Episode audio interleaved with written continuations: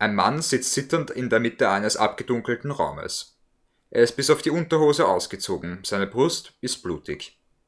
Um ihn herum stehen seine Folterknechte, französische Soldaten. Ein französischer Kommandant kommt in den Raum, seine Zigarette paffend. Die Franzosen lächeln. Der Mann in Unterhose vor ihnen hat gerade das Versteck eines der führenden Unabhängigkeitskämpfers Algeriens verraten. So beginnt der 1966er Kultfilm Battle of Algiers. Damit hallo und willkommen bei Bagdad, dein Post Podcast zu allem, was momentan im Nahen Osten und im Kaukasus passiert. Ich bin Nikolaus Hoffinger, ich studiere Wirtschaftsingenieurwesen auf der Technischen Universität Wien und werde oft als Filmexperte bezeichnet, was auch mit unserem heutigen Thema zu tun haben wird. Mit dabei ist wie immer Raphael Bosniak. Hallo, ich bin der Raphael, bin Journalismusstudent auf der FHWKW und wie immer bin ich heute euer Podcast-Host. Wie schon angekündigt, befassen wir uns in der heutigen Folge mit einem ziemlich kontroversen Film. Battle of Algiers. Es geht um den Algerienkrieg. Der hat von 1957 bis 1962 gedauert. Mal etwas Background zu Algerien selber. Algerien liegt ganz im Norden von Afrika. Es gehört zu einer Gruppe an Ländern, die man Maghreb nennt. Maghreb, das bedeutet so viel wie Ort, an dem die Sonne untergeht, umfasst die Länder Algerien, Marokko, Tunesien, Mauretanien, Libyen und dann noch die Westsahara, die aber international nicht anerkannt ist und zu großen Teilen von Marokko kontrolliert wird. Die Landesgrenzen von Algerien zu Spanien und Frankreich werden lediglich durch das Mittelmeer getrennt. Algerien ist zudem auch das flächenmäßig größte Land in Afrika. Man muss aber wissen, dass ein Großteil von Algerien Wüste ist, nämlich die Sahara. Die meisten Algerier leben im Norden des Landes, an der Küste. Okay, kurz zur Geschichte von Algerien. 1830 fällt das Land Algerien an Frankreich und damit kommt auch die Hauptstadt Algier, die am Mittelmeer liegt, in die Kontrolle der Franzosen. Davor war Algerien Teil des Osmanischen Reiches. Also das Osmanische Reich war der Vorgänger der heutigen Türkei quasi. Und das Osmanische Reich, das hat vor seinem langen Niedergang bis 1918 einfach sehr viele Teile der arabischen Welt kontrolliert. Im Laufe der folgenden 100 Jahre, nachdem Algerien Kolonie der Franzosen wurde, kamen immer mehr europäische Einwanderer nach Algerien und siedeln sich vor allem auch in der Hauptstadt an. So kam es auch zur Bildung einiger reichen Viertel in Algiers. Die Europäer, die brachten ihre eigene Kultur mit. In Algiers sperrten auf einmal Diskotheken und Bars auf. Die algerischen Franzosen wurden Pied Noir genannt und wurden relativ schnell zu einer Art Klasse an weißen Verwaltungsleuten für den französischen Staat. Währenddessen lebten die arabischen Algerier weiterhin sehr traditionell in der Kabash, die Altstadt Algiers, die man mit ihren engen und winkelnden Gassen auch im Film relativ ausführlich sieht. Wie bei allen Kolonien war die Idee hinter Französisch-Algerien, dass man für das Heimatland möglichst viel Profit generiert. Das war in Algerien nicht anders. Das Land wurde von Frankreich okkupiert und die einheimischen Algerier von ihren Ländern vertrieben. Sie mussten daher auf unfruchtbaren Boden arbeiten. Den meisten Algeriern wurde eine höhere Schulausbildung vorenthalten. Widerstand gegen die Kolonialregierung wurde mit Gewalt vernichtet. Die Algerier waren Bürger zweiter Klasse, hatten kaum Rechte, wurden aber dennoch in Frankreich eingezogen. So kam es dazu, dass 200.000 Algerier in der französischen Armee im Ersten Weltkrieg dienten Deswegen waren die Algerier unzufrieden, also mal voraussichtlich formuliert. Also sie waren eigentlich komplett wütend. 1957, in dem Jahr, in dem auch unser Film hier spielt, kam es im ganzen Land zu Unruhen und auch zum lauten Schrei nach Unabhängigkeit von Frankreich, der schließlich zum Algerienkrieg führte. Der Konflikt in Algiers war dabei einer der entscheidenden Anfänge dieser Revolution in der Schlacht um Algiers, also beim, im Battle of Algiers, also beim Kampf um, äh, um die Hauptstadt Algiers, trafen die algerisch-nationalistische Rebellenorganisation, die FLN, und die französischen Fallschirmjäger, die sogenannten Paras, aufeinander. Battle of Algiers, also unser Film, hat dabei eine interessante Entstehungsgeschichte. Der Film wurde nämlich schon 1966 gedreht, also vier Jahre nach der Unabhängigkeit Algeriens. Achtung, Spoiler, I guess, aber es ist jetzt nicht unbedingt ein Spoiler, wenn man schon mal einmal auf eine Landkarte geschaut hat. Naja. Damit sind die Ereignisse, die im Film durchaus realistisch dargestellt werden, nicht einmal zehn Jahre her, bevor sie auf den Leinwänden der Kinos gezeigt wurden. Das Drehbuch zum Film entstand mehr durch Zufall als durch ganz genaue Planung. Der erste Schritt für den Film findet nämlich in einem Gefängnis statt.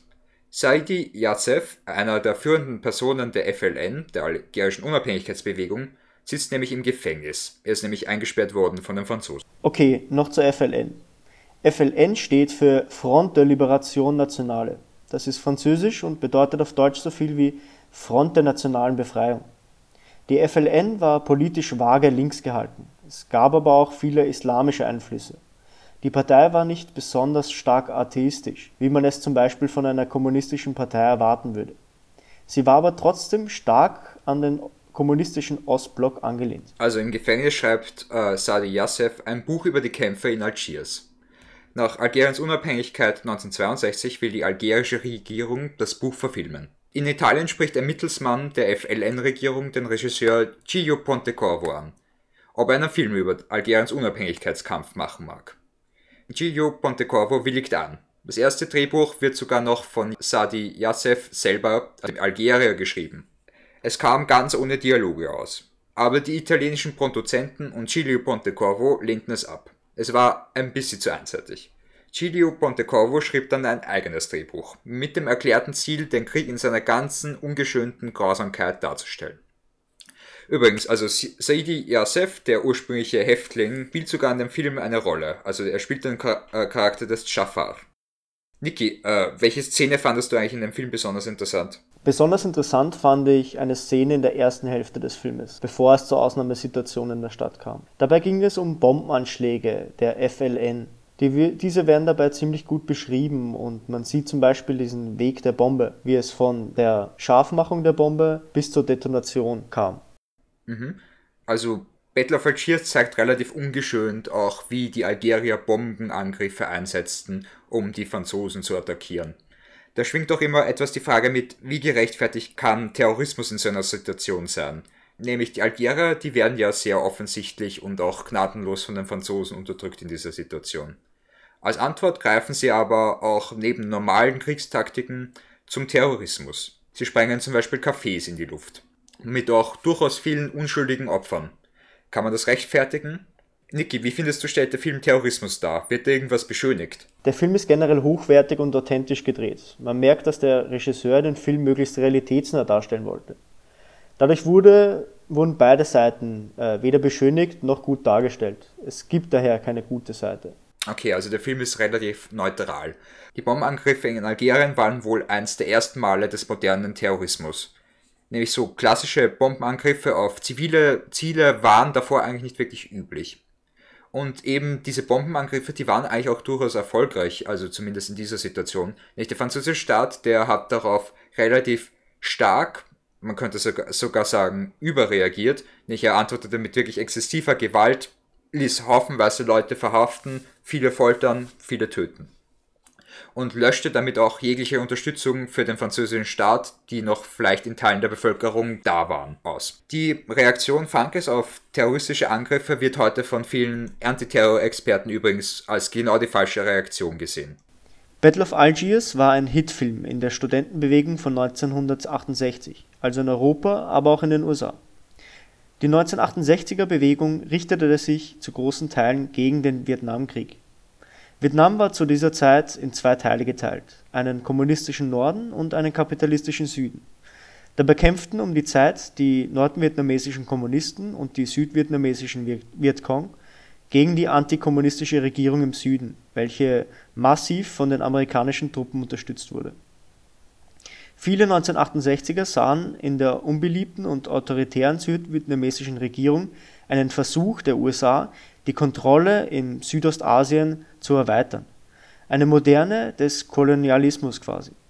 Bei eben diesen 1968er war die Sympathie für alle antikolonialen Unabhängigkeitsbewegungen groß, also auch für die FLN in Algerien. Bei der Erstvorführung von Battle of Algiers gab es zum Beispiel bei der Szene von dem Bombenangriff auf das Milk Bar Café Jubelschreie mit Als nächstes Saigon. Gemeint war die damalige Hauptstadt des Südvietnam. So sieht man, wie unterschiedlich dieser Film aufgenommen wurde. Mhm. Also übrigens dieser Bombenangriff auf das Milkbar Café im Film, den hat es auch wirklich gegeben. Die Frau, die dort die Bombe gelegt hat, Sora Drief, die lebt auch heute noch. Sie ist in Algerien quasi eine Heldin des Unabhängigkeitskampfes und auch Vizepräsidentin des algerischen Nationalrats.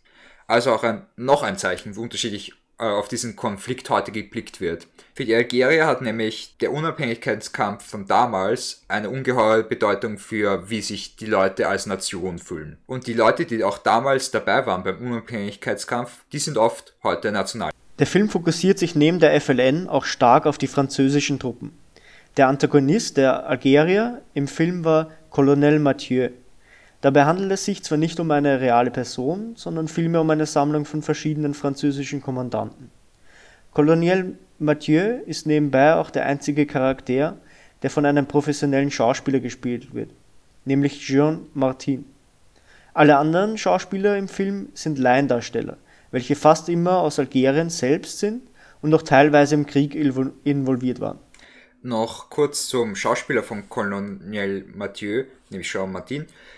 Da, bei dem ist es auch interessant, dass der auch ein Unterstützer des Unabhängigkeitskampfes in Algerien war und auch deshalb in Frankreich selber, also Jean Martin ist Franzose, äh, auch teilweise relativ starke Probleme hatte. Ich glaube, er hat sogar ein Berufsverbot von fünf Jahren gehabt.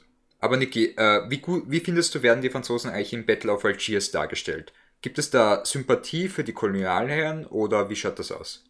Trotz der bekannten Ansicht des Regisseurs, dass er auf der Seite der Unabhängigkeit war, werden die Franzosen nicht obligatorisch als Bösewichte hingestellt. Abgesehen davon würde ich noch sagen, dass die Franzosen eher als überlegene Streitmacht dargestellt wurden im Film, was eigentlich auch realitätsnah war. Eben, der Film zeigt aber auch Sachen wie Folter von der französischen Armee, um halt aus FLN-Leuten Sachen herauszupressen zum Beispiel. Und auch eben, weil halt eben Battle of Algiers Sachen wie Folter relativ ausführlich gezeigt werden, wurde auch teilweise zweckentfremdet. Zum Beispiel wurde der Film in den Foltergefängnissen von lateinamerikanischen Militärdiktaturen gezeigt, um halt dort den Wärtern zu zeigen, wie man korrekt foltert. Später, also das war erst vor ungefähr zehn Jahren, wurde der Film auch noch gerne bei der US-Armee im Irak hergezeigt. Die US-Armee setzte teilweise auch im Irak Folter gegen Gefangene ein. Durchaus ein makaberer Einsatz von dem Film. Battle of Algiers war 1966 ein Hit in den Kinos. Der Film räumte bei Venedig Film Festival den Goldenen Löwen ab. Das ist einer der wichtigsten Filmpreise Italiens. Aber auch außerhalb seines Heimatlandes war Battle of Algiers erfolgreich. Der Film gewann drei Oscars und sogar bekannte Regisseure wie Stanley Kubrick, Christopher Nolan und Werner Herzog sind große Fan von dem Film. Wo der Film aber nicht so gefeiert wird, ist Frankreich. In Frankreich ist der Film sogar fünf Jahre verboten. So sehr wird er als Angriff auf den französischen Staat gesehen. Als der Film beim Venedig Film Festival den Goldenen Löwen gewinnt, bleibt die französische Delegation absichtlich von den Feierlichkeiten fern. Also, dass mal Franzosen nicht auf eine Party gehen, das ist ja eigentlich unvorstellbar. Von französischen Rechten, die ja Algerien weiterhin als, gerne als französische Kolonie behalten hätten, hagelt es sogar Morddrohungen gegen den Regisseur Pontecorvo. Besonders groß ist der Aufschrei auch bei Ex-Soldaten, die in Algerien gekämpft hatten. Zuerst verbieten die Franzosen nämlich den Film nur auf drei Monate. Dann wird das Ganze auf ein Jahr erhöht. Aber auch nachher, jedes Mal, wenn versucht wird, den Film aufzuführen in Frankreich, gibt es Angriffe von äh, Frankreichs extremer Rechte. Unter anderem auch Bombendrohungen, sollte der Film in irgendeinem Kino gezeigt werden. Damit kam es zu einer Art Selbstzensur in Frankreich. Aus Angst oder auch aus Überzeugung wurde der Film vier weitere fast nirgendwo in Frankreich gezeigt. Also der Film war in Frankreich quasi fünf Jahre nicht existent. Aber Niki, wir haben jetzt gehört, was die Kritiker denken und was die Franzosen denken. Wie, wie findest du den Film eigentlich?